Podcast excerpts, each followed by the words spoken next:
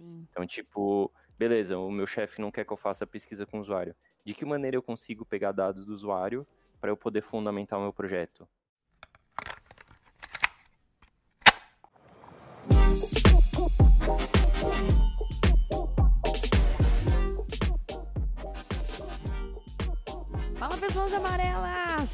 Com vocês? O meu nome é Thalita Lefera aqui do Yellowcast. Coisa linda, maravilhosa, estamos começando o episódio de número 98, a jornada do usuário. Cara, eu tô quase chegando no episódio 100, eu não tenho ideia do que eu vou fazer. Eu tô querendo fazer um Rivotril Ritalina ao vivo malucaço. Vamos ver, vamos ver. Se alguém quiser dar sugestões, estamos nas redes sociais abertos a qualquer sugestão que vocês quiserem, tá bom, gente? Uma coisa maravilhosa. E hoje estamos trazendo pela primeira vez, assim, ó, abrindo as portas do time de tecnologia do Yellowcast. Temos aqui convidados lindos que vocês provavelmente conhecem. Vocês também provavelmente já devem ter confundido quem que é um, quem que é o outro.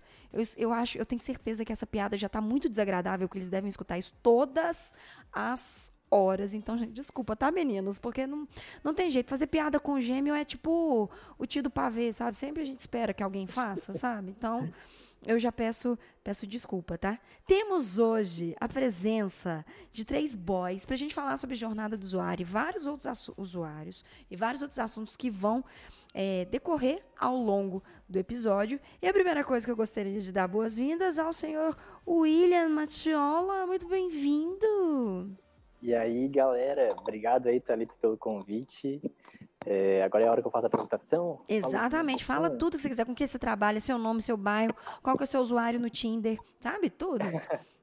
Não, Tinder parei, parei com essa droga aí. Mas eu. A, a, galera deve me conhecer, talvez, antigamente pelo Chocolate Design. Eu sou um dos cofundadores. Uhum. Eu sou um dos cofundadores da UI Lab também e da Stoica, que é a nossa empresa de consultoria de design. Estou aí na área há 10 anos trabalhando com design digital e fazendo vários projetos. Olha, que currículo um pouco chato, né, gente? O que que, o que, que, o que dizer? Muito bem-vindo, seu lindo. Espero que possamos criar vários conteúdos juntos, que eu estou empolgada para essa parceria que aconteceu e eu tenho certeza que que vai ser bom. Isso eu não tenho sombra de dúvidas. Muito obrigada pelo, pelo convite, por aceitar o convite maluco. E, e a hora que a gente está gravando também, né, gente? Porque ninguém vê os bastidores da, grava, da gravação. e pessoas, quero dar as, as, o espaço agora de fala para o senhor Wellington E aí, seu lindo, bem-vindo! Obrigado, Thalita.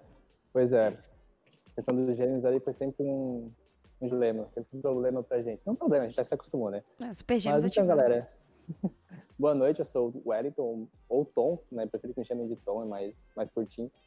E eu também sou um dos fundadores da UiLab, né, junto com o Will, como ele comentou. E não sei se eu apresento a UiLab agora, ou a gente vai apresentar depois, mas acho que vamos deixar para depois.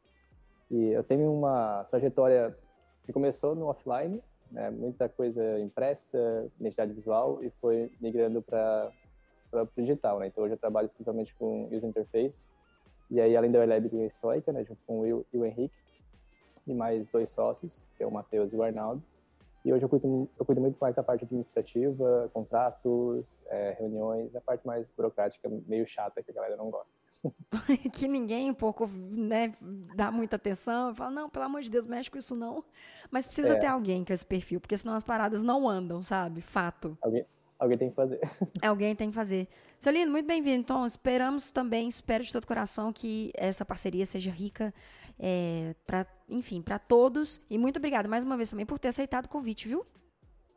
Sempre um prazer. E, olha, e estamos trazendo um convidado, porque deixa eu explicar para vocês, tá, gente? O, a, os Gêmeos Ativar, eles vão ser responsáveis por colocar convidados aqui. Porque eu tô cansada, gente, essa é a verdade. Gravando quase 100 episódios de Yellowcat, tanto de vídeo, eu estou cansada. Então eu falei, gente, coloca aí especialista, chama a galera que vocês, que vocês acham que vai super é, casar com, com o conteúdo e que vai agregar também. Então, eu quero dar boas-vindas, a primeira vez de muitas, não duvido, ao senhor Henrique. Eu não sei falar seu sobrenome. E, não sei falar seu sobrenome, vou nem tentar. Mas eu sei que é estopa, não é um negócio assim? É Estopassoli. Estopassoli, italiano? Isso. É italiano. Ah, olha aí, tá vendo? Muito bem-vindo. Acho que é, né? Eu acho, né? Muito bem-vindo. Obrigado, Talita. Obrigado pelo convite e também pelo, pelos irmãos, né, que me convidaram para participar. É, meu nome é Henrique Sopassoli, já que tu não conseguiu falar sobrenome. Todo mundo me chama aqui de Estopa, que é um apelido. É, ou também de Kenny Reeves agora, né? É o Kenny Reeves do design. Tá bom, tudo bem. É, não sou nada parecido com ele, mas tudo bem. Eu hoje eu trabalho aqui na Stoica, né? Sou um dos fundadores junto com os gêmeos e outros dois sócios também. É, e também sou uma das pessoas que cuida da Usabilizando, que é uma empresa de cursos, né? Que a gente está começando a fazer cursos voltados para UX, para né, métricas e tudo que, que gira em torno desse mundo da experiência do usuário. A gente está com uma parceria com a UI Lab para fazer cursos tudo mais. A gente tem uma página no Instagram também que a gente começou a postar dicas e tudo mais por lá. Maravilhoso. Lembrando que eu vou deixar todos os links, né, correspondente a tudo isso que você, né, do, do, currículo das empresas, dos perfis de vocês aqui na descrição. Lembrando mais uma vez que se você escuta no Spotify, é só você ir no nosso, na nossa página, no site da Amarelo Criativo ou no SoundCloud para conferir todos os linkzinhos. Ou então você digita, né, gente? Se não está embedado, você vai abrir o Instagram ali, vai digitar vai procurar, tá? Pelo amor de Deus, me ajuda a te ajudar. Beleza? Meninos, vamos bater um papo maravilhoso, falar sobre a jornada do usuário. É, mas antes disso, cinco minutos de recadinho aqui rapidinho e já já a gente volta.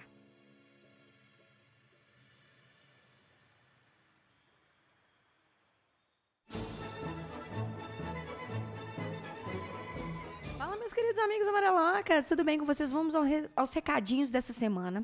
E os recadinhos dessa semana é o seguinte, gente. Eu quero é, propor uma parada aqui para vocês, tá?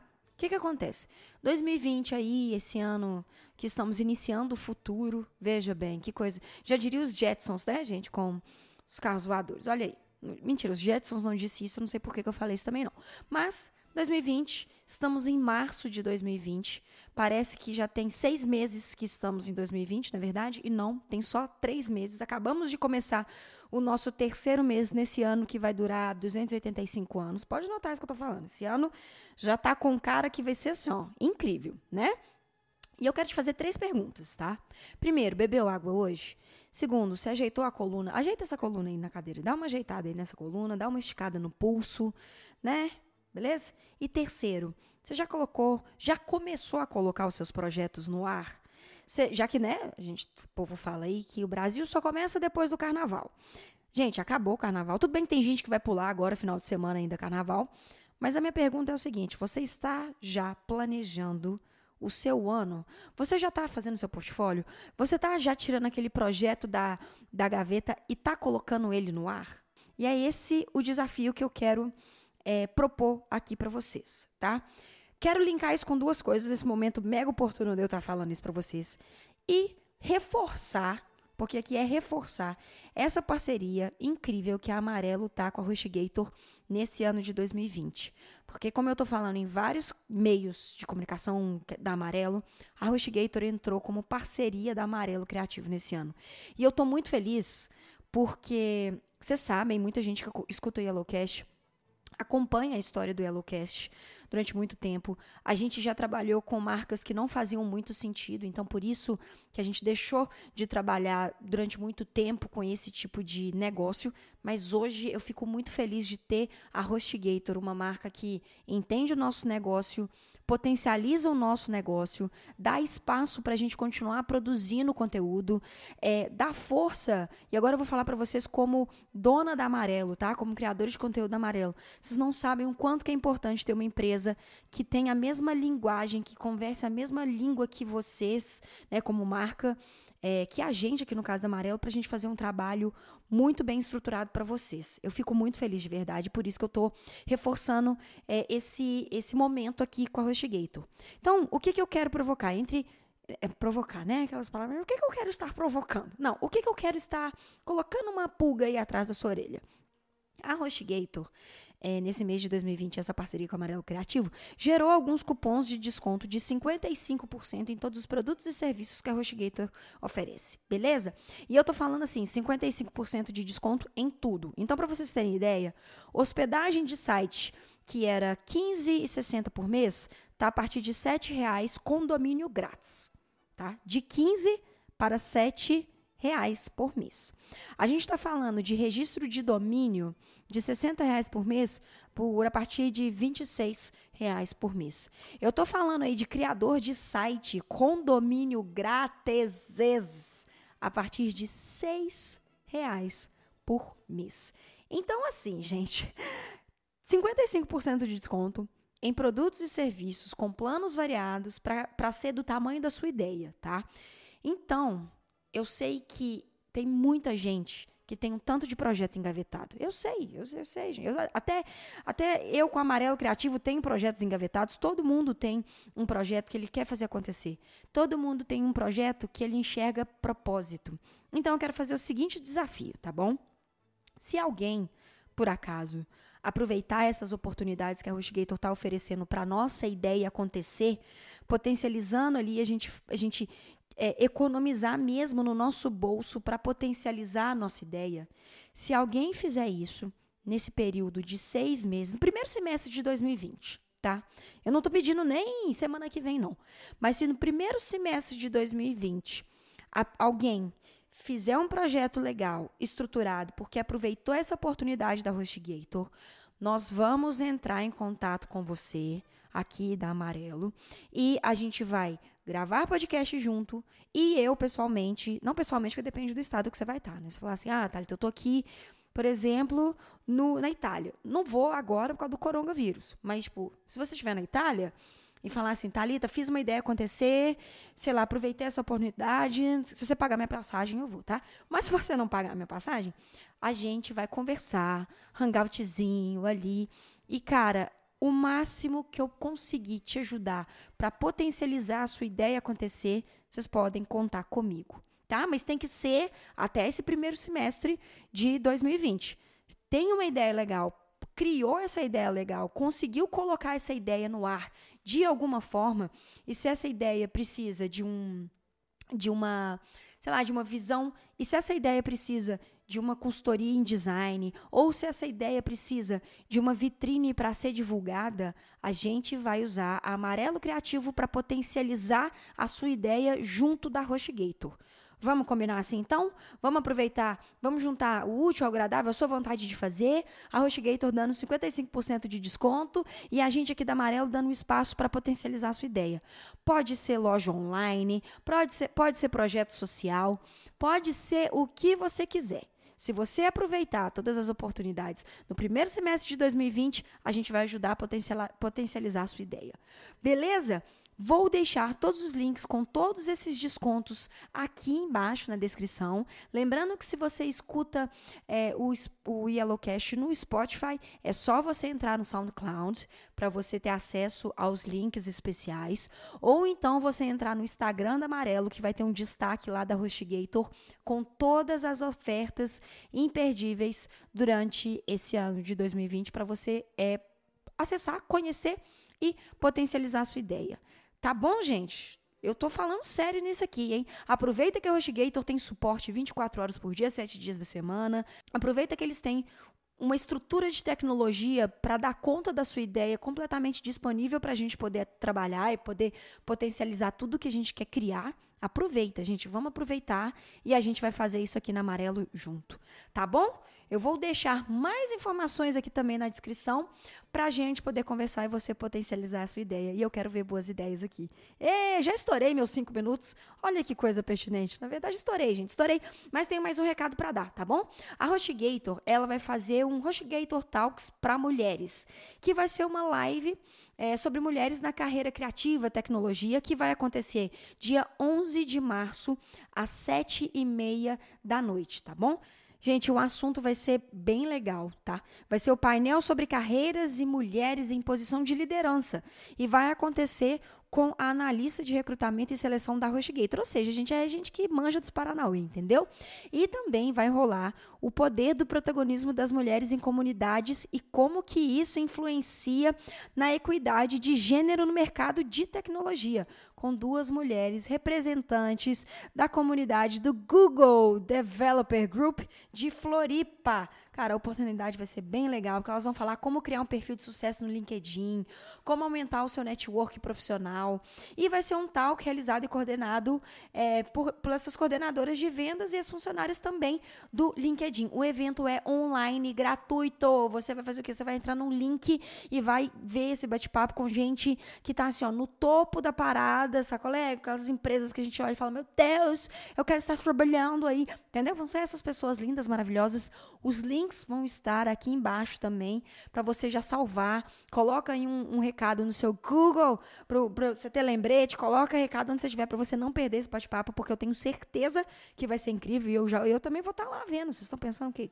Tá bom, gente? Então os recados são esses. Passei meus cinco minutos, mas como vocês podem ver, foi extremamente válido, foi extremamente útil, porque eu tinha coisas boas, tinha novidades boas para trazer aqui para vocês, tá bom? Não se esqueçam de acessar os links para saber mais informações, separar a sua água, o seu quick, o seu café, o seu o que, que você quer separar hoje? Separa aí o seu, seu Dorflex, né? Porque eu sei que você não ajeitou a coluna aí no começo do, do recado que eu falei. E vem com a gente escutar mais um episódio do Yellowcast.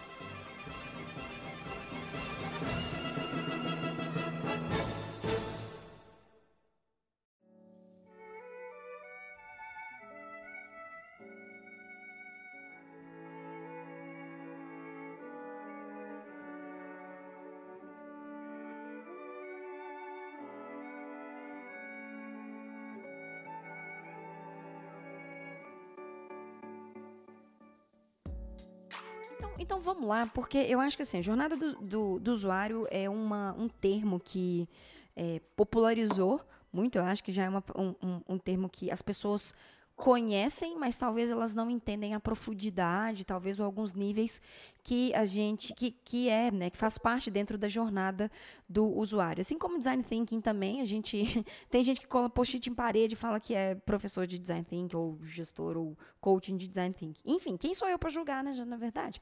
Mas eu quero escutar de vocês. O que que significa a jornada do usuário? Bem, então a jornada do usuário, é, digamos de uma maneira simples explicando, nada mais é do que entender toda a trajetória de um usuário, de uma persona, de um ator, né? Tem várias nomenclaturas, seja usuário, persona, atores, dentro de algum processo que normalmente envolve o seu produto, né? uhum. né?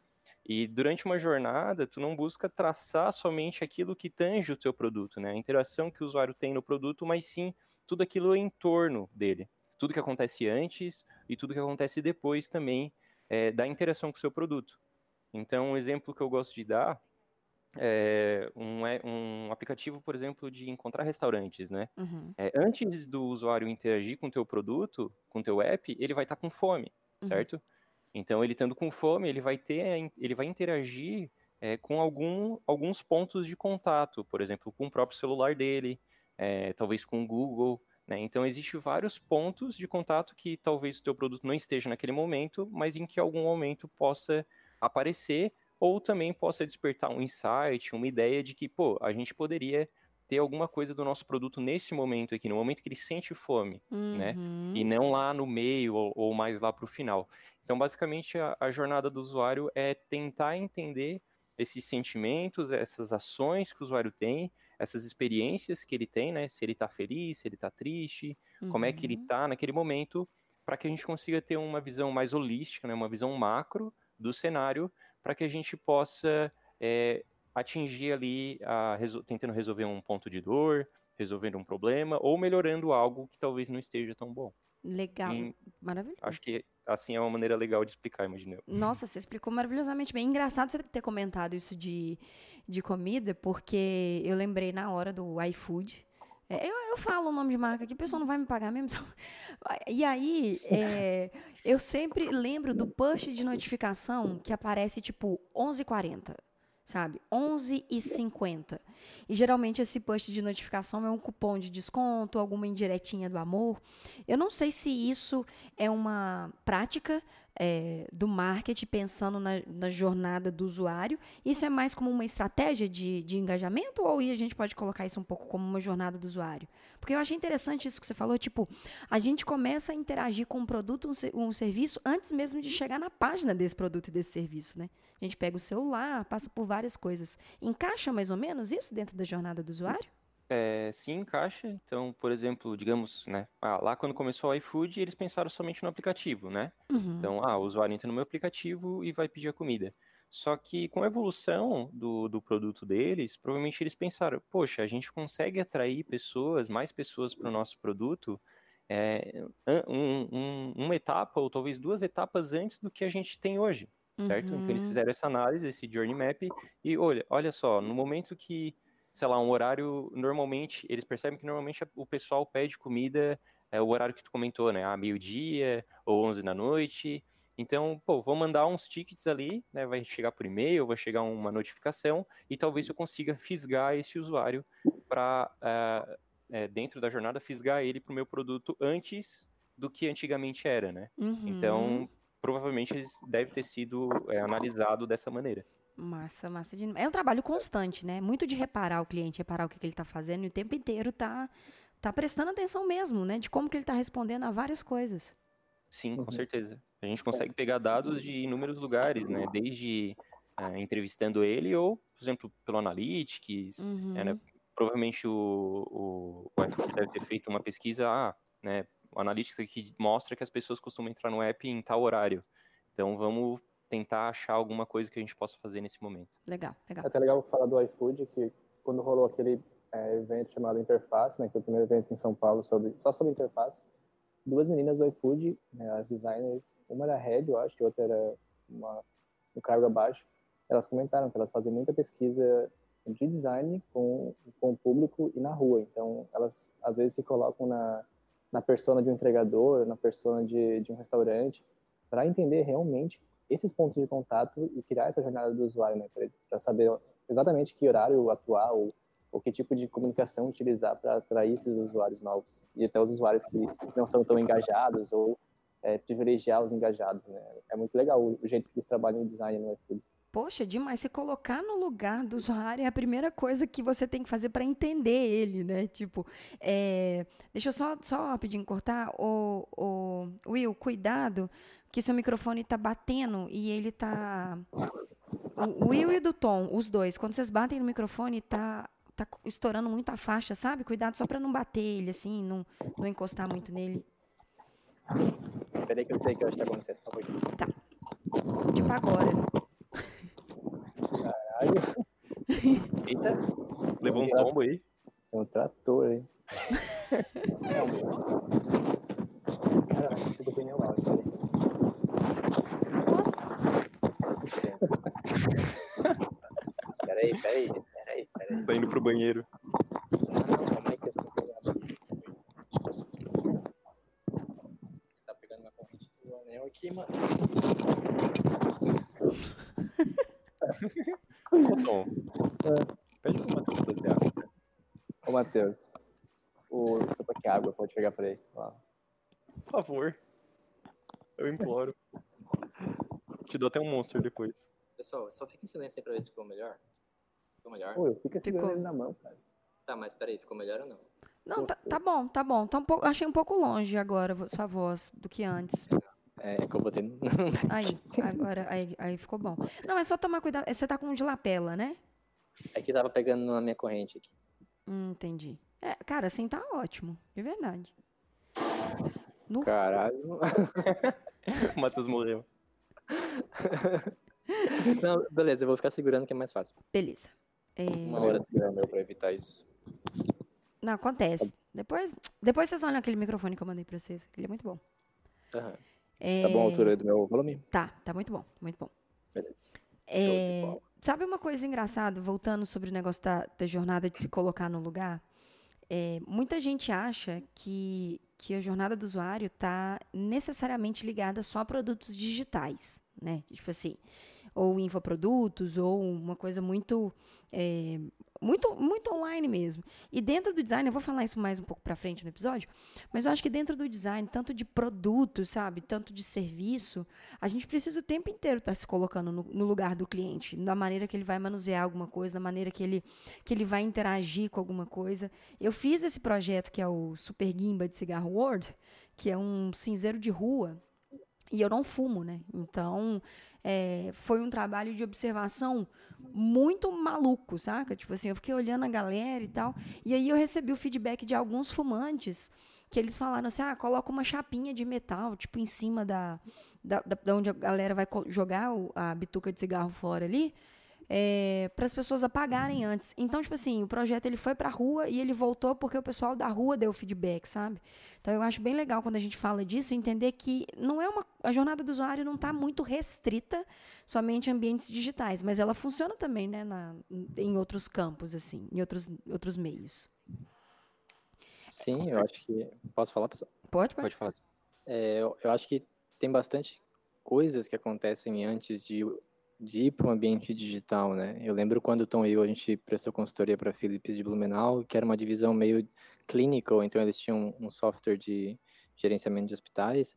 Muitas coisas que a gente tinha que pensar era do, da pessoa, do, do médico ou da enfermeira que estava trabalhando no dia a dia, que às vezes não estava em contato com o aplicativo ou software é, naquele momento, mas eventualmente ela ia precisar uh, ter esse contato. Então, tem que pensar em tudo isso antes, né? E também projetos offline. Eu vi o projeto que você fez da, da Gimbal ali, né? Aqui a gente chama de, de, de xepa, sei lá, de, de bituca uhum. é, de cigarro.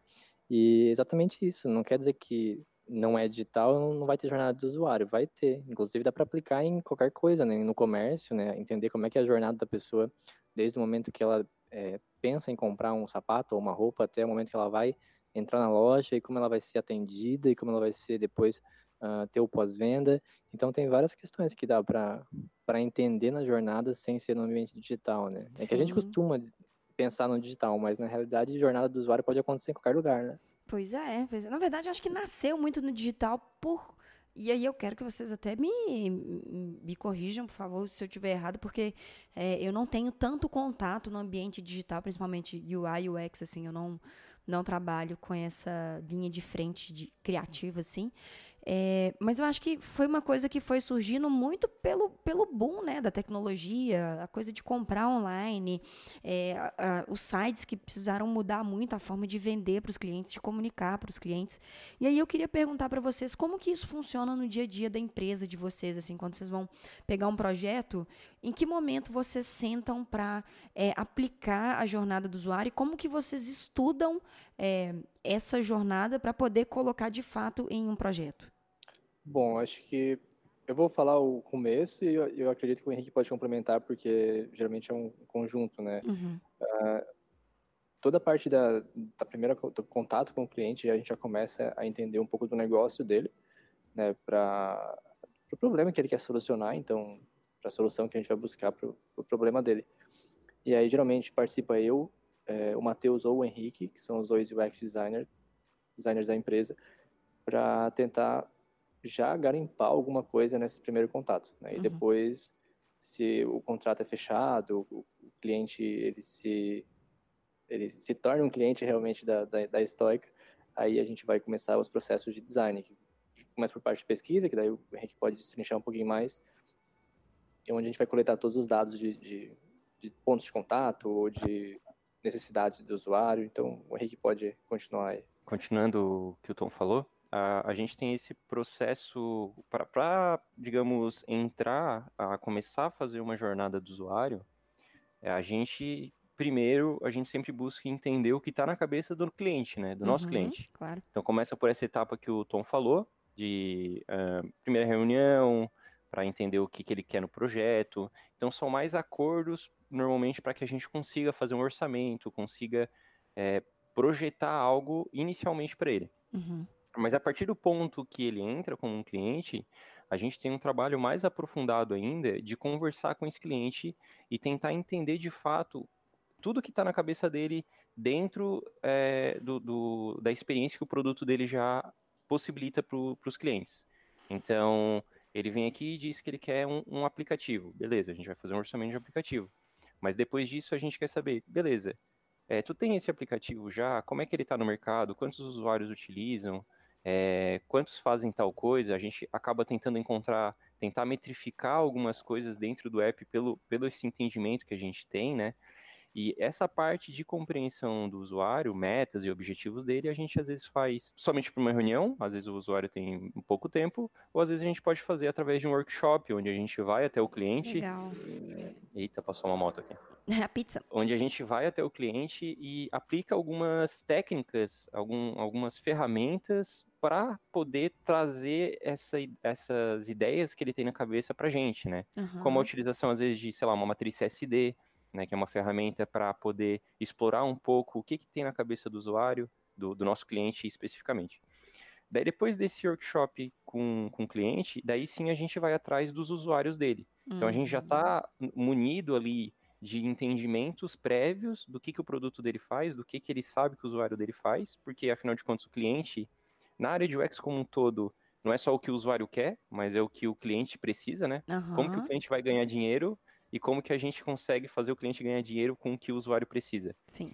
E daí, munido desse entendimento, a gente vai atrás de fato dos usuários. Entendi. E esse processo de entender eles, a gente acaba fazendo é, surveys, né? Então, sei lá, pesquisas quantitativas ou qualitativas. Uhum. A gente pode fazer alguma pesquisa mais etnográfica, onde a gente vai até o lugar do usuário, ver ele trabalhando por um dia ou mais. Então, a gente tenta buscar entender tudo que gira em torno daquele usuário, como que é o dia a dia dele, o que, que ele pensa, o que, que ele faz, né? Uhum. Ah, quando ele chega no trabalho, quando ele sai, onde é que ele vai. Então a gente tenta entender todo esse cenário, né? Para que daí a gente uhum. consiga ter a, a, capacidade de criar uma jornada do usuário, não tirar ideias da cabeça assim do nada, né? Tem inventar um usuário, né? Tipo assim, ah, ele faz isso, ele faz aquilo. Exatamente, porque a primeira etapa para se fazer uma jornada do usuário é criar uma persona, né? Claro. Então, criar um, um avatar ali, criar um ator para aquela jornada. Se a gente não entendeu como que o usuário é, o que, que ele faz, é, o Journey Map vai, vai simplesmente virar uma ilusão, né? Um, uhum. lá, uma coisa que está da cabeça. É, é, digamos assim, isso é uma dúvida. Não, é uma, é, gaguejei, não falei nada, vocês perceberam, né? Vou fazer isso várias vezes no episódio. É como se esse avatar Acho que é muito parecido também, por isso que o pensamento do design, ele é, ele, né, é todo, todo interligado, assim. É tipo, é a base do trabalho, né? Se você não tiver um briefing, ou você não tiver, antes do briefing, também a persona, você não consegue dar continuidade no seu trabalho. Aí, no final, você está entregando uma coisa que não faz sentido para o que foi proposto, né? Porque você foi contratado. Sim, exatamente. É, a gente tem que sempre ter em mente quem é o nosso usuário, né? Então, traçar essas personas seja às vezes a gente inicia com uma proto-persona que vem desse entendimento que o nosso usuário, o nosso cliente tem, né? Uhum. E, e, vai transformando essa proto-persona numa persona para né? não sei se o público, a galera que te, te acompanha entende, né? A proto-persona normalmente é um, uma persona fictícia, mais com as ideias que a gente tem e o cliente tem, e a persona de fato é um, um avatar criado a partir de pesquisa uhum. com usuários reais, né? Uhum. Então a gente amadurece essa proto-persona para uma persona para que daí assim a gente consiga é, trabalhar com dados, né? Legal. Não ser design somente é, criativo, digamos assim. Legal. É bom deixar claro também que esse, todo esse processo nem sempre acontece de uma forma Orgânica. perfeita. Né? É, pois é, eu ia perguntar isso. Porque, tipo, às vezes o cliente ele já vem com entendimento, né? A gente está em um processo de, de negociação com o cliente que ele já veio com um briefing completo de todas as coisas que ele queria. Então tinha lá Customer Experience, UX, eh, UI, várias partes de contato para o aplicativo dele, para a empresa dele. Então foi um briefing mais completo que a gente recebeu das coisas que, ele, que o cliente necessit, que achava que necessitava, né? Às vezes não precisa de tudo. Uhum. Mas muitas vezes o cliente ele não entende, né? Ele, ele, ele entende do negócio dele, mas ele não entende como melhorar o negócio dele a partir do design. Então, o que o Henrique falou agora, todo esse processo, ele também part, é, sofre uma parte ali de educação do, do, do, do cliente. Uhum. Então, antes da gente começar a fazer tudo isso, né, toda essa parte de pesquisa, de proto-persona, persona, às vezes na primeira reunião ou na segunda reunião, a gente senta com o cliente e explica certinho o que, que vai acontecer em cada etapa, ou até manda na, na própria proposta, né, a gente tem uma proposta bem detalhada de, de como vai funcionar todo o projeto, para alinhar as expectativas, porque é muito importante não só fazer o processo de design, mas também colocar o, o cliente no processo de design. Sim, total. Cara, sabe isso que você falou que não é perfeito, assim? É, acontece muito também quando existe essa dificuldade, assim. É, eu me formei em 2011 e poucas vezes eu escutei na sala a necessidade da gente voltar a atenção para o usuário. Poucas vezes mesmo. Assim, eu escutei, mas eu escutei menos que eu acho que eu gostaria de ter escutado, ou precisava ter escutado. É, eu já fiz muito trabalho, quando eu trabalhava mais assim no comercial e tudo, que eu precisei fazer o caminho contrário. É justamente isso que vocês estão falando. Assim, eu precisava. Eu fazia trabalho que no final eu entregava, o cliente falava assim: não, mas não tem nada a ver que eu queria. Eu falo, meu Deus, o que, que eu fiz de errado? E aí, estudando, vendo, percebendo, é, ao, aos poucos também a gente vai entendendo o cliente que a gente vai trabalhando, o tipo de, de demanda que a gente tem, e eu acho que as coisas começam a se tornar um pouco mais fluidas, né? E é isso que você falou, nem sempre a ideia que o cliente tem na cabeça é a ideia concreta, né? Porque às vezes o cliente está atendendo é, os, os, clientes do cliente, né? A gente tem dois clientes para atender, eu acho que na maioria dos casos, a gente tem o cliente e o cliente do cliente. E o nosso cliente contratante, o que contrata a gente, ele está tão preocupado em X ou Y que ele esquece do restante do alfabeto. E às vezes esse restante do alfabeto é tão ou mais importante do que o X ou Y para concretizar alguma coisa, né? Por isso que o, uma dica e que a gente sempre busca tentar entender é qual é a meta, qual é o objetivo do usuário com aquele projeto que ele traz pra gente, né? Uhum. Então, tipo assim, é... ah, diz aí o que tu quer que a gente faça. Não é bem assim, né? Porque senão o cliente vai dizer a gente busca mais entender as motivações do usuário, do, do, usuário, quero dizer, do cliente, né? As motivações do nosso cliente, o porquê que ele quer fazer esse projeto, por que, que ele quer fazer um aplicativo, por que, que ele fazer um site, enfim, por que, que ele quer fazer isso? E a gente tem algumas técnicas que a gente usa para tentar chegar nesse cerne, né? Uhum. Às vezes a gente descobre que na realidade ele quer, ele simplesmente quer ganhar mais dinheiro, uhum. né? E daí ele tem uma ideia na cabeça dele e o que a gente tem que fazer é beleza, tu quer ganhar dinheiro, a gente vai pegar a tua ideia, vamos ver se ela é viável e também vamos buscar outras possibilidades, né? Outras coisas que a gente possa fazer. Então a gente sempre tem que ter essa, que como o Tom falou muito bem, é, é, etapa de trazer a cultura do design para o nosso cliente, né? Que muitas vezes o cliente não não está acostumado, não entende sobre o assunto. Sim, total. Já aconteceu alguma vez, por exemplo, o cliente procura vocês porque na cabeça dele eles eles precis, ele precisa muito de um aplicativo, porque ele acha, por exemplo, nesse exemplo que o Henrique falou, que vai vender mais. E aí, quando vocês começam a vasculhar, vocês percebem que, por exemplo, ele não está vendendo porque o problema não está necessariamente na forma da entrega, mas talvez no produto em si. Já aconteceu alguma coisa assim? Ah, já aconteceu de o cliente eh, vir com alguma ideia na cabeça, ah, tem que criar um aplicativo para o meu produto. E nem sempre ele precisa de um aplicativo, às vezes ele precisa de um site ou até uma página no Facebook. Uhum. Isso já aconteceu, mas esse exemplo que tu citou, um pouquinho mais complexo, ainda não aconteceu, mas com certeza em breve vai acontecer. Ah, é só você dar oportunidade, bobo. Isso aí é. Tem que ver que a, tem que, ver que a Stock é uma empresa nova, né? É, a gente começou as operações em outubro, se não me engano. Ah, ano passado. Ah, acabou. Ah, então vai passar. Com certeza. Então, com certeza, isso, com aí, certeza. isso aí é fato. Porque eu já passei isso dentro do, do design de, de uma. De, e é uma situação meio chata, porque, tipo assim, eu fui chamada para fazer um, um, um, trabalho de identidade visual, porque é aquela coisa, ah, preciso mudar minha marca porque eu não estou vendendo. Aí você vai lá, conversa com o cliente. E quando você vê que ele não está vendendo, ele não estava nem vendendo necessariamente por causa do produto ou da embalagem. É porque o atendimento estava ruim, sabe? As pessoas que estavam trabalhando na linha de frente, porque tem isso, né? Não é só levar o cliente na loja, é reter o cliente na loja e fazer com que o cliente compre o produto ou o serviço que, que você está convidando, né, galera, para poder ir lá. Você está fazendo seu trabalho de comunicação para a galera ir lá. E a gente tem essa confusão de cliente, porque cliente acha que uma marca nova e uma comunicação só resolve tudo. E a gente sabe muito bem que não é assim, né? Vamos combinar. Mas dentro do processo de, de UX, né, processo de design, uhum. essa, essa, a gente sempre tenta buscar, talvez isso nunca aconteceu porque a gente sempre está tentando atender o nosso, é, trazer essa parte de cultura para o nosso cliente de tipo, cara, legal a tua ideia, mas o nosso processo de design é assim, a gente faz uma pesquisa antes, uhum. a gente faz uma parte de discover. Essa parte de discover é o que vai é, garantir que o que a gente vai fazer para ti tá indo para o caminho certo. Uhum. Então, esse, esse exemplo que tu deu, né? Tipo, ah, eu cheguei lá, é, ele quer uma identidade nova.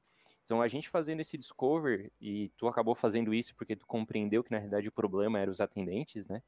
A gente vai primeiro nos usuários, vai primeiro com, com os funcionários do cliente e com o nosso cliente entender como é que está o estado ali, para que a gente consiga fazer a jornada do usuário, né? Sim. E de, em cima disso a gente consegue ver, cara, assim, o problema não está aqui onde tu acha, o problema está nesse ponto antes, ó. Exato. E é difícil, né, a gente às vezes ter que fazer isso, porque, cara, é fácil a gente virar e falar assim: não, beleza, eu vou fazer uma marca aqui, entregar e, tipo, meu trabalho tá feito, coloquei meu dinheiro no bolso e vida que segue. Mas é difícil, sabe? E, e, eu acho que esse que é o nosso papel como profissionais criativos, assim, e da comunicação, é a gente enxergar esses pontos, porque senão a gente está prejudicando o nosso trabalho. Né?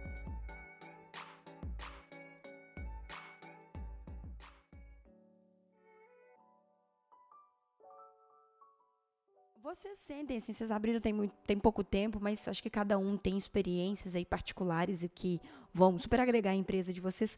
Vocês acreditam que a gente está tendo um momento é, de olhar e fazer essa jornada do cliente dentro de várias empresas ou vocês acham que isso ainda está muito restrito no campo digital? Eu vou tentar dar minha opinião aqui, mas eu, eu acho o seguinte, eu acho que a jornada, como eu falei antes, ela acontece em diversos pontos, né? Uhum. E agora que a, os nossos clientes, né, as pessoas que procuram a Stoica para fazer algum tipo de serviço, eles estão desenvolvendo ou tendo uma certa maturidade para entender o valor do design, que é muito uhum. difícil ainda passar o, o porquê que é importante investir em design. Mesmo tendo vários exemplos lá fora de empresas que nasceram com um pilar é, do design né, bem envolvido na fundação, mas as empresas elas, elas não, ainda não conseguem entender esse valor. Uhum. Né? E aí cabe a gente tentar ensinar, mas geralmente é difícil, assim, as pessoas querem preço, elas querem só coisas bonitas, e aí a gente tem que tentar dar a volta por cima, né, porque o trabalho do design não é só deixar coisa bonita, é, é muito mais negócios, muito mais business do que, do que qualquer outra coisa. E aí entender essa jornada, é, é engraçado que também falando em jornada, a gente mesmo tem a própria jornada como empresa de tentar entender como que a gente está atendendo nosso cliente, né? Com, como que são os pontos de contato nosso com o nosso cliente, como é que a gente vai atender ele da melhor maneira possível. Uhum. E também tem é, jornadas do usuário dentro dos projetos e dentro dos clientes. Também que é meio que, sabe, o Inception, assim. Sim. né? Tem diversas jornadas do usuário acontecendo simultaneamente e às vezes é difícil lidar, né?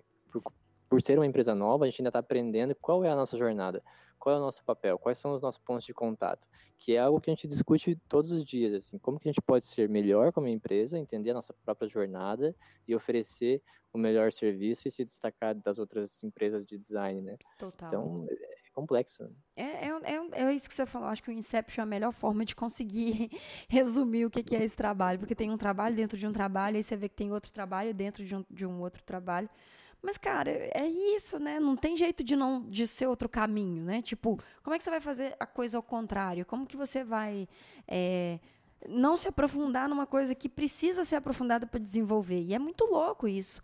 Isso que você falou das pessoas estarem começando a, a valorizar o design, sim, é, e não só, sabe? Eu acho que a gente tem é, com, com isso do, da internet sendo mais acessível, das informações sendo mais acessíveis, fica fácil da gente, por exemplo, esse tipo de conteúdo que a gente faz aqui, que vocês fazem tal, é uma maneira da gente conseguir contar para as pessoas a importância. É lógico que a primeira coisa que eles falam é: ah, isso aí é importante para quê? E aí, quando você tenta explicar, só parece que você está querendo arrancar dinheiro do cliente, né? E aí eu acho que esse é o maior desafio como, como contar para o cliente, como vender seus projetos para o cliente, contando que a jornada do usuário é a primeira coisa, não a primeira, né? Mas é um dos fundamentos básicos assim para começar a desenvolver qualquer trabalho. Né? Tipo, isso é um desafio no orçamento, né, não? Sim, uma, uma coisa bem interessante também é que assim, ah, a gente fala de jornada do usuário, de que tem que entender os pontos de contato e tal, Mas às vezes o cliente não está dando a mínima para isso. É, o único é. objetivo dele é eu quero ganhar mais dinheiro com o meu, com o meu negócio.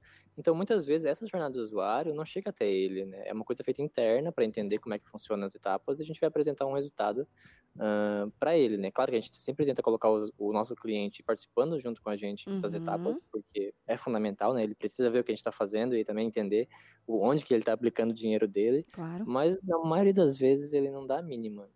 Pouco, poucos são os clientes que, que entendem a importância do design e gostam de ver a gente trabalhando e, e usando essas ferramentas, né? User Uhum. Journey, é, Blueprint e outras ferramentas de design para fazer essa parte de descoberta de, de problemas e como solucionar eles, né? Uhum, entendi. Qual que foram as maiores dificuldades que cada um de vocês, assim, isso aí é um ponto que eu quero escutar a opinião de cada um. Quais que são as maiores dificuldades que vocês enfrentaram e que vocês acham que antigamente, que hoje vocês acham que tá, o caminho tá, tá mais fácil, mas nem mais fácil, que ele tá mais fluido, digamos assim. Eu vou falar um pouquinho da parte de negócio e também da parte de, de projeto mesmo, de design, Uhum. porque eh, na parte de negócio eu, eu acredito que a maior dificuldade que a gente teve no começo e ainda tem é vender o, o valor do design, do- Uhum. da pesquisa de design. Uhum, E como o Will comentou, às vezes as pessoas nos procuram para fazer a parte bonitinha, porque elas têm esse, esse- essa noção de que design é só isso. Então, ainda é um pouco difícil vender a parte de pesquisa, né? E vender pelo, pelo valor que deve ser vendido, aham, mas a gente está conseguindo. Em alguns projetos a gente já está encaixando a parte da pesquisa e os clientes estão entendendo. Então, algum, hoje a gente tem uns clientes fixos que, que nos buscam justamente pela parte da pesquisa, né? Menos pela parte do design, mais pela parte da pesquisa. E voltado agora para a parte de projeto, de ferramentas, eu acredito que surgiu muitas ferramentas legais, como o Figma, eh, o Sketch App e o Adobe XD, que facilitaram muito a criação da parte visual, da parte de user interface. uhum. E daí já é outra ponta da- do nosso processo de design, né? É onde a gente coloca a mão na massa ali para entregar uma interface bonitinha para o cliente. Aham, sim. Uhum. Uma coisa que eu, é, que eu sempre falo, e a gente sempre acaba conversando aqui, é que o design, eu lembro quando eu comecei a estudar design, eu fiz a faculdade, eu fiz a faculdade de design gráfico, né? Uhum, É, a gente aprende toda a teoria, tudo bonitinho, né? E o design ele sempre quebra a cara algumas vezes durante a sua trajetória, né? A primeira vez é quando tu entra na faculdade de design e tu acha que vai aprender a desenhar e na realidade não aprende. Check. Check. É, primeira, primeira quebração de cara. E tu começa a aprender. Ali na terceira fase, normalmente, no nosso caso, tu começa a ouvir sobre metodologias, processos de design, e quem se interessa nisso acaba continuando, né? Sim. E o segundo ponto é quando tu aprende as metodologias, os processos bonitinhos, as coisas todas legais, assim, pô, legal, vou pro meu trabalho, vou chegar amanhã lá e vou meter ficha, vou fazer isso. E daí o teu chefe chega e fala assim, não. Ou, ou não funciona da maneira que tu aprendeu. Porque o design, ao meu ver, ele é muito tu se adequar à situação, né? Tu ter Uhum. todo o embasamento teórico, óbvio que é essencial, tu aprender tudo aquilo, mas tu saber os momentos de quebrar as regras, né, do design, de Uhum. quebrar alguma algum protocolo é, perfeitinho. Então, nesse caso, às vezes um cliente que a gente orce algo, mas ah, eu não quero essa parte de pesquisa, mas a gente pega o projeto, digamos assim, e a gente faz alguma pesquisa, por mais simples que seja, né, óbvio, não extrapolando muito do orçamento que a gente fez, mas a gente faz alguma pesquisa para que a gente possa embasar o nosso trabalho, né? Claro. Para que a gente não tire tudo da cabeça. A gente precisa de dados para poder fazer algo, né? É, e, e- falar sobre dados, assim, eu tô querendo, gente, eu invento muita moda, como se eu já não tivesse quase nada para fazer na vida. Mas ó, eu tô querendo aprender agora data science é, e machine learning para poder, sei lá, velho, eu, eu quero aprender sabe? É uma coisa que eu, que eu tô com vontade, tô, curios, tô com curiosidade. Tô vendo uns vídeos, tô escutando uns podcasts, assim, que a coisa, ela tá... Não sei, meu coração tá ficando... Porque eu sou time máquina, né, gente? Assim, na, na humanidade, entre máquinas e pessoas, eu prefiro máquina. Eu prefiro Alexa, sabe? Tipo, do que meu síndico. Fácil. Juro. sabe? Concordo contigo. Juro. Então, tipo, eu tô querendo muito aprender, porque isso de dados, assim, estudar dados, estudar dados, é uma parada, cara, que a gente precisa começar a aplicar e a reverter isso de alguma forma. Isso que você falou da faculdade, as frustrações da faculdade, é muito isso, sabe? Tipo, a gente chega na faculdade ach- achando que a gente vai aprender a desenhar, ou que quando a gente entende que não vai aprender a desenhar, a gente quer partir para projeto de identidade, porque é é um ou um, né? É um ou dois. E é muito frustrante, assim, pelo menos eu me senti muito frustrada depois de um tempo, porque eu senti que meus caminhos estavam um pouco limitados. E aí, quando a gente começa a buscar conhecimento, é, adquirindo conteúdo, estudando, a gente vê como que, que o design, ele, ele é circulado, assim, por várias várias entregas, né? Tipo assim, tem o gráfico, tem usuário, tem experiência do usuário, tem interface, tem produto. Cara, é muita coisa. Eu vi um gráfico esses dias, obviamente eu não tenho ideia de onde está, Vou ver se eu acho para deixar aqui. Cara, que é um gráfico maravilhoso falando tudo o que o design ele contempla e o quanto de possibilidade que a gente tem para entender o que, que a gente pode fazer. Porque você pega o conhecimento de um com o conhecimento de outro e de repente você tem uma gama de serviços que você fala assim, gente, como que. Porque a, a, a sensação que às vezes eu tenho é que eu sei fazer isso, mas eu não sabia que chamava isso. Sabe como? Tipo assim. É, eu penso na experiência do usuário, mas eu não chamo como experiência do usuário. E por que, que eu não chamo como experiência do usuário? Às vezes eu, eu tenho, sabe? Eu tenho a resposta, eu acho, porque eu tenho uma frase que eu costumo dizer que é: se o designer só estuda sobre design, provavelmente ele não entendeu o que é design. Uhum. Porque justamente por conta disso, a gente faz várias coisas, mas a gente precisa entender o que a gente está fazendo. Então, não basta só estudar a teoria do design, a teoria da cor, a teoria da lá, tipografia. A gente precisa entender diversas coisas para poder ser capaz de, de, de, atender os nossos clientes. Né? A gente precisa entender um pouquinho sobre engenharia, um pouquinho sobre tecnologia, um pouquinho sobre gastronomia, um pouquinho sobre advocacia. A gente precisa ter esse conhecimento para poder prestar um, um, bom tipo de serviço.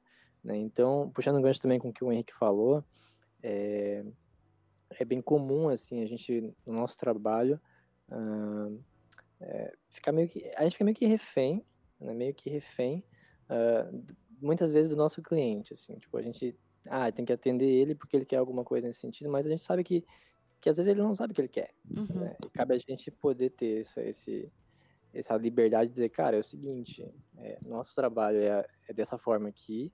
A gente já sofreu, a gente já trabalhou para outras empresas, para outras pessoas, querendo fazer design, né? uhum. né? como o Henrique falou, a frustração de chegar no trabalho, querer aplicar as técnicas, as ferramentas, e não ser capaz porque o nosso chefe não entende o valor disso, então quando a gente criou a Histórica, né, quando a gente criou a nossa, nossa própria consultoria de design, foi justamente para isso. Poxa, agora a gente vai fazer design, né? Porque agora a gente consegue aplicar as, as ferramentas, as práticas, a entender o usuário, a vender, a vender o design de fato, né? Uhum. Então isso, isso é uma das coisas que eu sentia dificuldade antes. Eu nunca gostei de trabalhar para outras pessoas por conta disso, por, por, elas não entenderem o valor do design. Isso é difícil de convencer. Sim. E, e hoje em dia eu vejo que é mais fácil. Assim, a gente está 24 horas praticamente pensando em design, e não só design, né? Como eu falei, a gente precisa uh, aprender outras coisas, e isso é muito legal ali, porque a equipe inteira, ela, ela tem interesse por coisas bem diferentes, né? O Henrique, ele gosta de gamificação, o Tom gosta de negócios, eu gosto, eu gosto de behavior economics, tem o Matheus que gosta de, de métricas, de research, enfim, todo mundo ali gosta de coisas diferentes, todo mundo aprende um pouco com todo mundo. Uhum. Isso eu acho que é o mais importante hoje para o designer, não ficar refém de uma única coisa, de um único pensamento e, e poder explorar mais. Né? Sim, total. Acho que, de certa é... forma, a gente está criando a nossa própria jornada do, do usuário, né? De todas as pessoas da empresa, assim, então Dá pra linkar com o... o tema da. Sim, total. Cada um tá passando por um processo, né? E no final tá, tá levando ao resultado, assim. todo mundo parece que tá indo pelo mesmo caminho, né? Tipo, bizarro isso. É, no, bizarro, no mas faz convergir, sentido, né? Vai convergir em alguma coisa boa no final. É, mas com certeza. Só que o que a gente precisa ter é esse entendimento de quando a gente pode quebrar algumas regras do design e não fazer tudo perfeitinho como a gente aprende na área acadêmica sim, às vezes. Sim. Então, tipo, beleza, o meu chefe não quer que eu faça pesquisa com o usuário.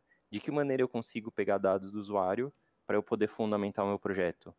É, beleza, o meu meu meu chefe não deixa eu fazer teste de usabilidade como é que eu posso fazer teste de usabilidade sem gastar o meu tempo uhum. e que, que seria do trabalho, por isso que o meu chefe não deixou fazer, e mesmo assim conseguir fazer teste de usabilidade, né? Uhum. Isso é design também, né? A gente, que nem o, o Will falou, a gente tem que aprender várias coisas para saber é burlar ali e conseguir fazer o que a gente precisa. Claro. Então, projetar essa questão de como que a gente pode fazer algo com, com empecilhos, com problemas, com barreiras, é, é puro design, né? Então a gente aplica design no nosso trabalho para poder fazer o nosso trabalho.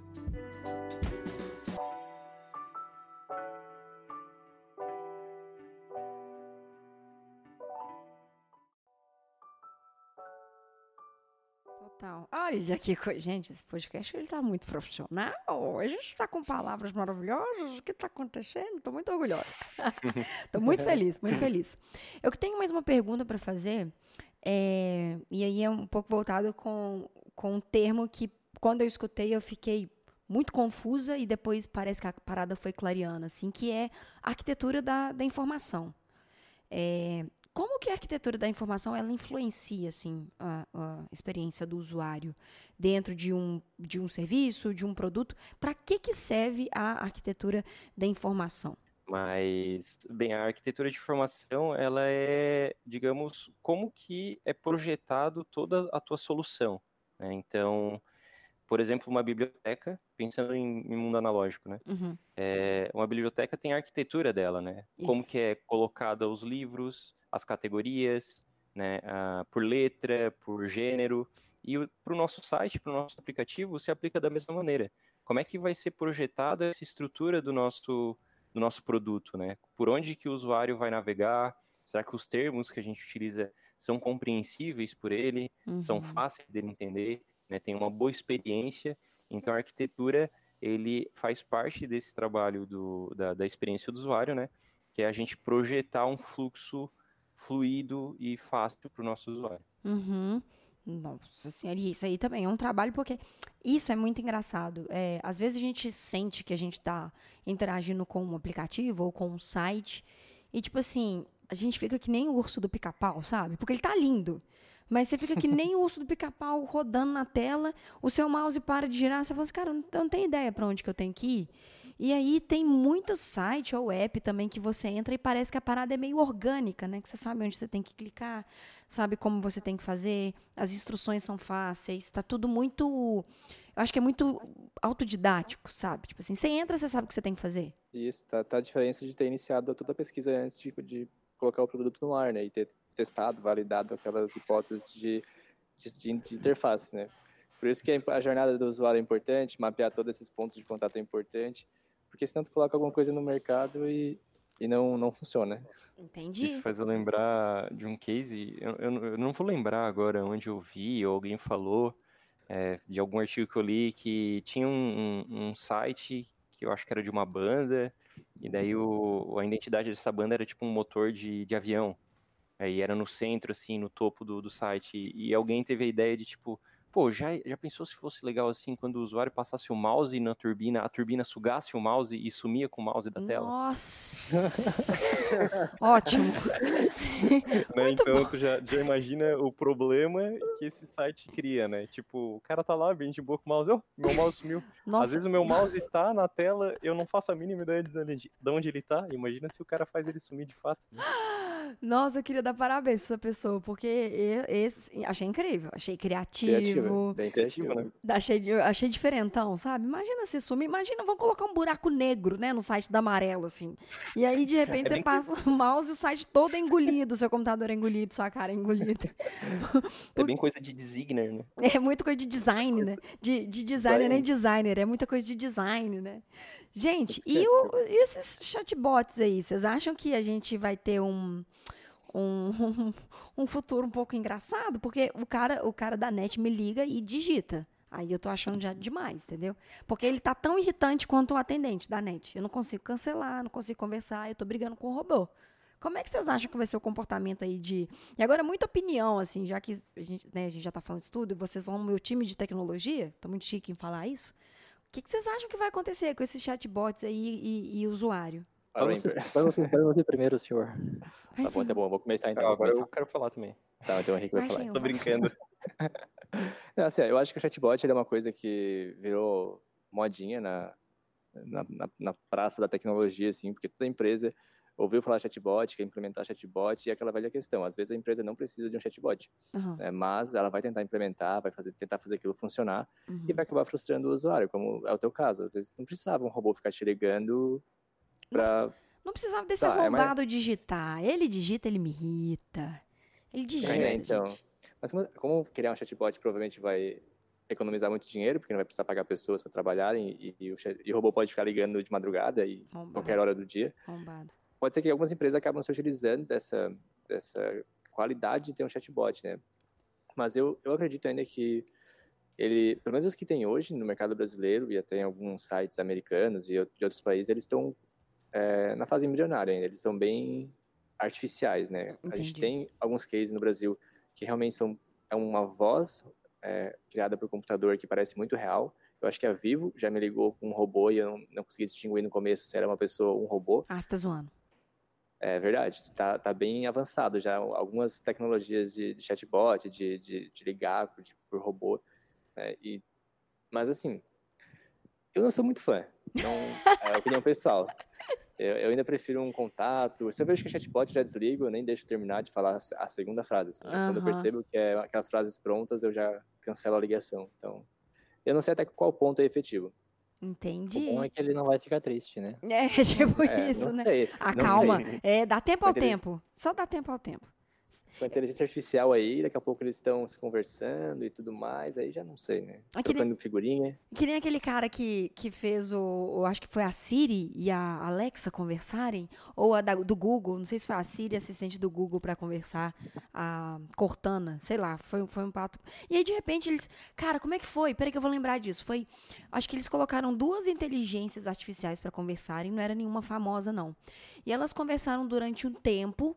E aí, em determinado momento, o cara não estava entendendo mais o que, é que eles estavam conversando, porque as inteligências criaram um código que só, entre, só as duas entendiam. Eu É, juro. isso aconteceu. E aconteceu, não, tá, tá vendo? Não tô ficando louca, não. gente, medo, é Skynet, gente, é Skynet. É, tira da tomada porque é perigoso. E vocês, menino, o que, que filme vocês e acham problema. aí, esse- esses bots aí? É, eu, eu, acho, eu acho fantástico, né? Essa, essa nova maneira de, de as pessoas poder se comunicar, entrar em contato, da empresa poder entrar em contato com o usuário. Uhum. Mas eu concordo com o Tom de que acabou virando moda, né? Então todo mundo queria botar chatbot, chatbot, chatbot, e talvez não entendendo muito bem o, em que momento ali da jornada do usuário seria o, o mais interessante ou seria melhor. Talvez Uhum. acabou aplicando meramente por popularidade, né? Mas a gente tem exemplos muito bons, né? Tipo o Warren, né? É, que, que o processo ali é todo por chatbot, onde tu consegue fazer a tua conta. Uhum. Eu tive uma experiência recentemente com é, Will, se tu me lembrar, qual é aquele aplicativo de, de finança lá? A Warren. É o Warren. Não, não. Não? Aquela, aquele que Ah, a gente tá, tá a usando. A Olivia. A Olivia. É, então, recentemente tive a experiência com a Olivia, que é um gerenciador de, de finanças, onde ele, o, o principal contato do aplicativo é por chatbot. Esse chatbot dá dicas, né, ele analisa a, as minha, os meus gastos, as minhas finanças e diz assim, olha, tu consegue economizar dinheiro aqui, já pensou em fazer tal coisa? Então, o chatbot está nos momentos que de fato vão trazer é, benefício para o usuário e não simplesmente ser um chatbot, sabe? Hum, entendi. Isso é legal, Eu- cara. Isso é legal. Isso. Eu acho que o chatbot ele pode ser muito bem utilizado em momentos que for de fato eficiente e trazer valor para os usuários. Uhum. Agora, tipo, que nem o caso que tu aconteceu, traz valor pro cliente, né? Pra É, net, sim. pra, pra ti. Porque, pô, aí ó, tô economizando dinheiro, em vez de pagar uma pessoa, eu tenho um robô falando. É. Só que será que pro usuário, será que pra ti isso tá sendo uma experiência boa? É isso que eles deveriam pensar. Talvez ah, eu esteja perdendo clientes por causa de um chatbot. É verdade. E faz todo sentido quando a gente coloca esses dois, é, faz essa comparação, né? Coloca na balança para ver quais que são as funcionalidades do, do, do chatbot. É, é muito parecido. Eu não deixei alguém falar. Quem que tá faltando dar opinião? Porque essa sou eu também. eu. Me conta. É. Antes de eu. Desculpa. É só eu de novo. Tudo bem, tranquilo. É, eu concordo com os meninos, né? Eu acho que essa questão de ter virado moda fez com que muitas empresas simplesmente, ah, só porque tal empresa tem, eu também quero ter um. Né? E, e- e é legal pontuar também que tem uma diferença bastante grande entre um chatbot e uma inteligência artificial conversacional. Uhum. né? O chatbot ele é baseado em palavras, então assim, você manda um input e ele vai te dar um output. É tudo feito por ma- mais ou menos pré-programado, assim. Ele não consegue ter uma flexibilidade muito grande para conversar com você. Uhum. Tanto é que a maioria dos sites que tem suporte por chatbot, ele não vai conseguir muitas vezes resolver teu problema, verdade. porque vai chegar num ponto que vai, vai ser assim uma rua sem saída, sabe? É verdade. E você vai se frustrar. Então assim, é uma jornada que vai ser comprometida. Já uma uma, uma inteligência artificial conversacional, ela consegue entender o que você está falando, consegue aprender com isso e consegue é, dar respostas mais naturais, né? Tanto é que o Tom falou ali que a, que a operadora ligou para ele e parecia um ser humano conversando, uhum. porque provavelmente era uma inteligência artificial que vai aprendendo com o tempo, com, com as interações que ela vai tendo com o usuário e vai se, se modificando, né? Isso que acontece na, na Siri, no Cortana, na, no da Amazon também, elas vão aprendendo com o seu dia a dia, com a sua jornada, com, seu, com a sua experiência com o produto. Né? Então, chatbot, na minha opinião, é um pouco ele é primitivo, assim, em comparação com o que a gente pode ter de possibilidade. Aham, né? o que, que a gente pode fazer, né?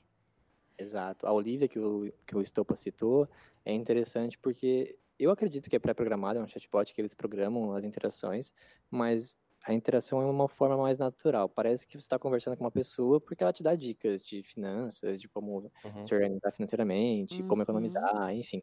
É, teve também bastante né, faz alguns, alguns anos que, que a Warren foi lançada, que é um sistema que facilita o investimento e na bolsa de valores, em fundos de investimento, enfim. É um robô que faz investimentos por você. Isso. Quando eles lançaram o site, foi bem interessante, porque eles tinham um sistema de cadastro que era, é, era em formato de chatbot. Então, uh, o site perguntava qual é o seu nome. Ah, é William. Ah, quanto você tem para investir por mês? Ah, 5 mil. Ah, quanto você quer investir é, quanto você quer de retorno em tantos anos. Então você ia conversando com ela, mas é um chatbot, porque era pré-programado, você entendia que era pré-programado. Uhum. Mas era uma uhum. interação legal, né? Uhum.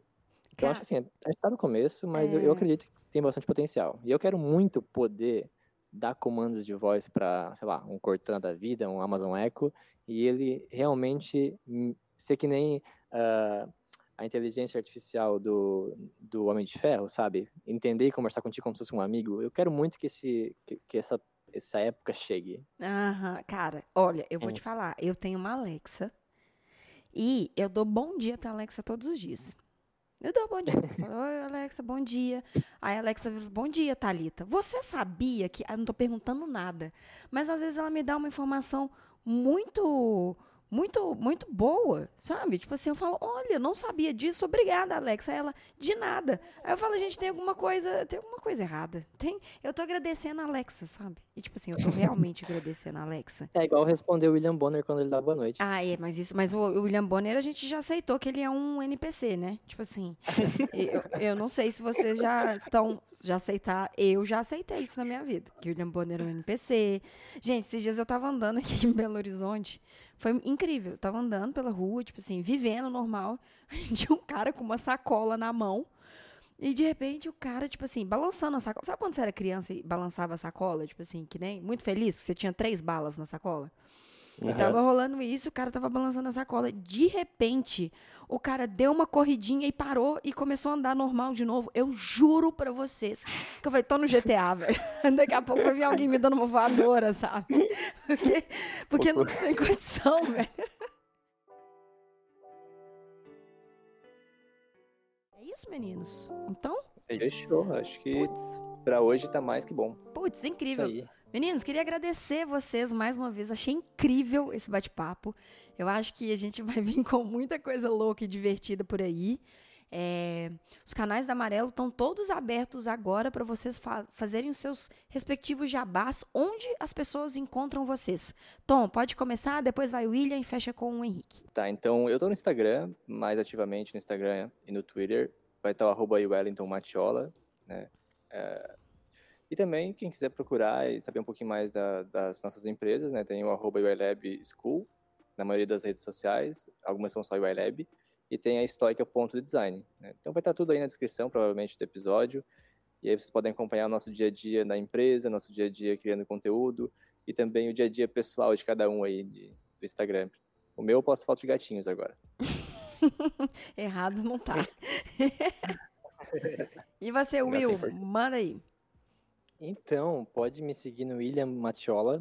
Praticamente em qualquer rede social, se pesquisar por William Matiola, vocês vão me encontrar.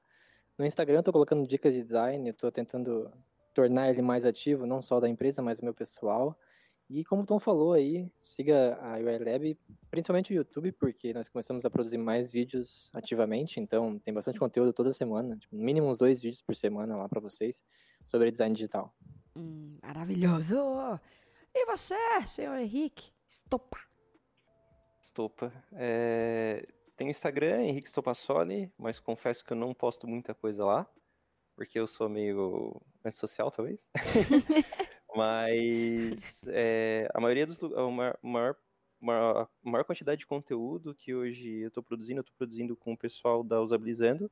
Então, quem quiser seguir a Usabilizando no Instagram, é, é Usabilizando somente lá, onde a gente está postando dicas, é, a gente está querendo interagir mais com a comunidade agora. Acabamos de chegar a mil, mil seguidores, yeah. mil inscritos, felizão. E, e, então, se quiser entrar em contato pelo Usabilizando é o lugar melhor. E também pelo arroba histórica, né, que já foi falado aí pelo Will e pelo Tom. Mas... É, histórica.design, é bom, deixa bem claro. Deixar, não, eu vou deixar os links aqui.